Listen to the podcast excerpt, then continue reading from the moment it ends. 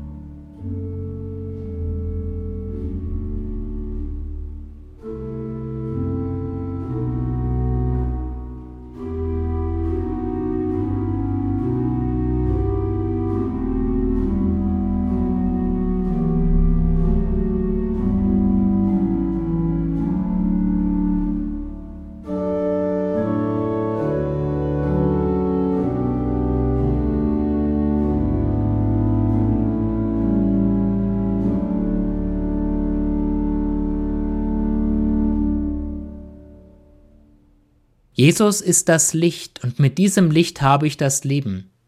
Was bedeutet das für mein konkretes Leben im noch vor mir liegenden Jahr 2023? Ein Blick auf meine Fensterbank in meiner Küche hilft mir bei der Beantwortung dieser Frage. Auf meiner Fensterbank habe ich einige wunderschöne Orchideen. Dabei fällt mir auf, die Pflanzen drehen sich immer wieder dem Licht zu. Sie brauchen Licht und sind so programmiert. Ich habe fast den Eindruck, die Blumen haben offensichtlich eine unbändige Sehnsucht nach dem Licht.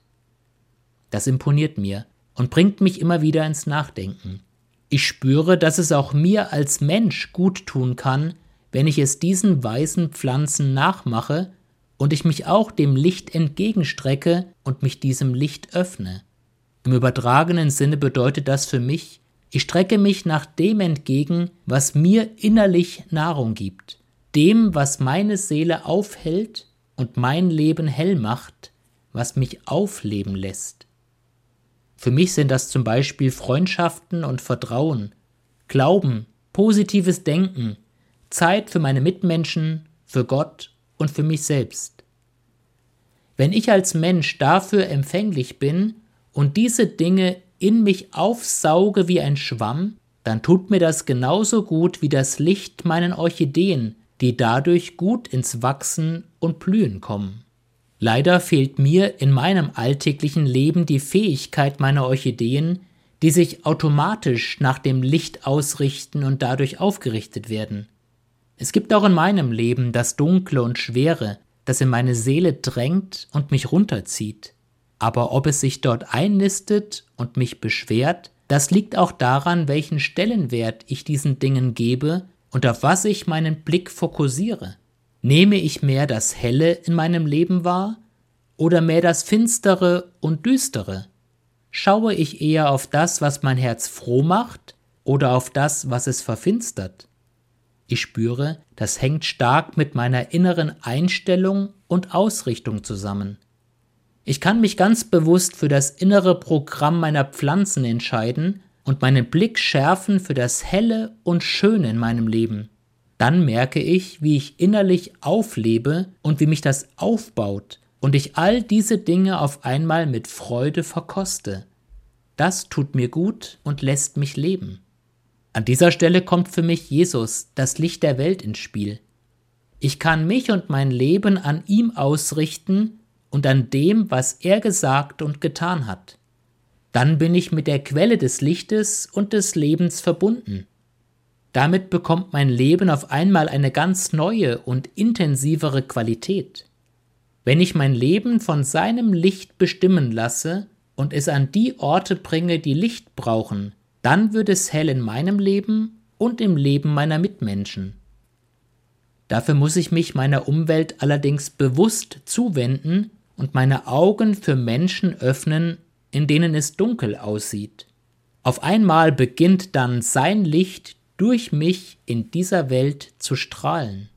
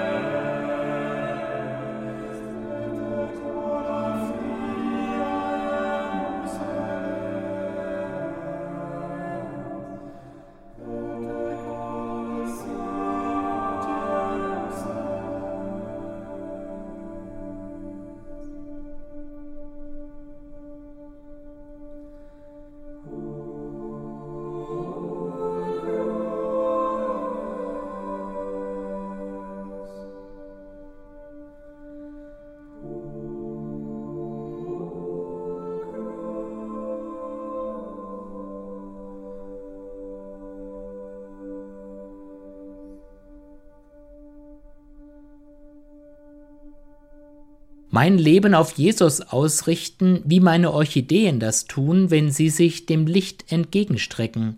Wie kann das gelingen?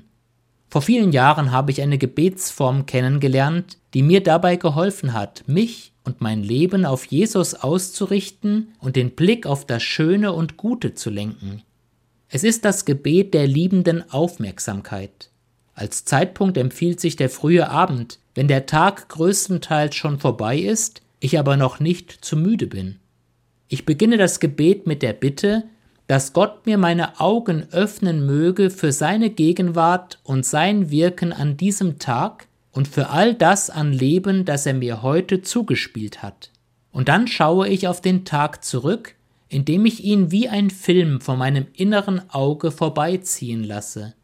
Dabei können Erfahrungen und Szenen wiederkommen, bei denen mir das Herz aufgegangen ist, Dinge, die mir gut getan haben, aber auch solche, die mir in irgendeiner Weise zugesetzt haben. Beides gehört zu diesem Tag, beides kann ich vor Gott ausbreiten und ihm hinhalten. Daraus kann dann ein ganz persönliches Gebet entspringen, je nachdem, was mich beschäftigt. Dank, Bitte, Klage, Fürbitte für andere. Dabei ist es besonders wichtig, mir die schönen und wohltuenden Erlebnisse in Erinnerung zu rufen. Über diese darf ich mich nochmals freuen, sie innerlich verkosten, ja genießen, damit sie dadurch noch tiefer in mein Herz einsickern und es erfüllen. Bei alledem mache ich mir bewusst, dass Gott mich mit seinem liebenden Blick anschaut und mich liebevoll in den Arm nimmt. So kann ich meine Aufmerksamkeit schärfen für das Schöne und Frohmachende an diesem Tag, sogar wenn es Dinge waren, die mich runtergezogen haben. Seitdem ich das Gebet der liebenden Aufmerksamkeit in meinen Alltag integriert habe, spüre ich, dass ich innerlich wachse, gedeihe und aufblühe wie meine Orchideen auf der Fensterbank. Ich spüre, dass ich immer mehr einen klareren Blick bekomme für das, was mein Leben hell macht und immer mehr erkenne ich schon während des Tages, was mir gut tut, und nicht erst beim Tagesrückblick am Abend und verkoste es bereits in dem Moment, in dem ich die schönen Dinge erlebe. Das Gebet der liebenden Aufmerksamkeit ist für mich eine gute Übung, das bewusst zu tun, was die Blumen als Programm in sich haben, dem Licht zuwenden, es in sich aufnehmen, um dadurch zu wachsen und aufzublühen. Es kommt auf einen Versuch an.